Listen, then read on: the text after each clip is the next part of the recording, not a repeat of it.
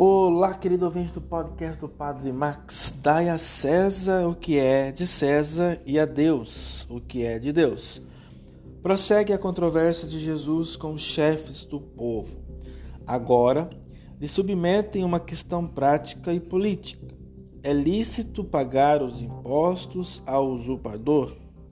É sabido que os zelotas se abstinham de pagar essas taxas por motivos religiosos afirmando que o único soberano dos judeus era Deus.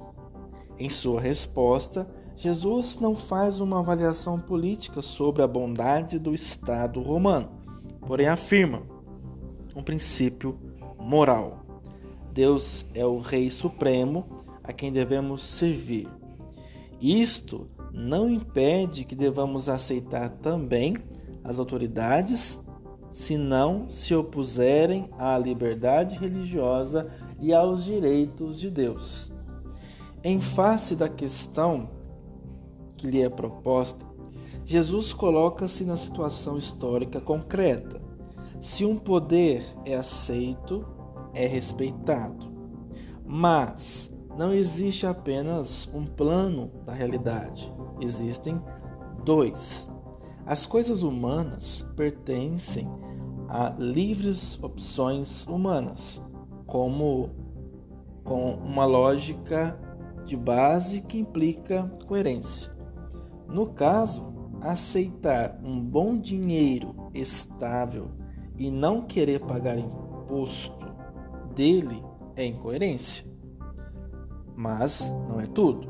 Existem as coisas de Deus ele está acima de tudo e é a garantia dos mais autênticos direitos e valores humanos que são respeitados. A nítida e simples resposta de Jesus faz calar os tentadores.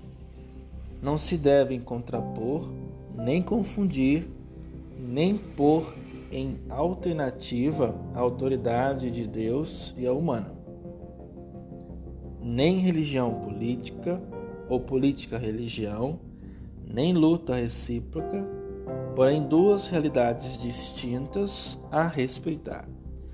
O amor de Deus supera todas as coisas, mas não se deve conceber a religião fora da história. Não é necessário reduzir a realidade, nem se deve faltar ao equilíbrio.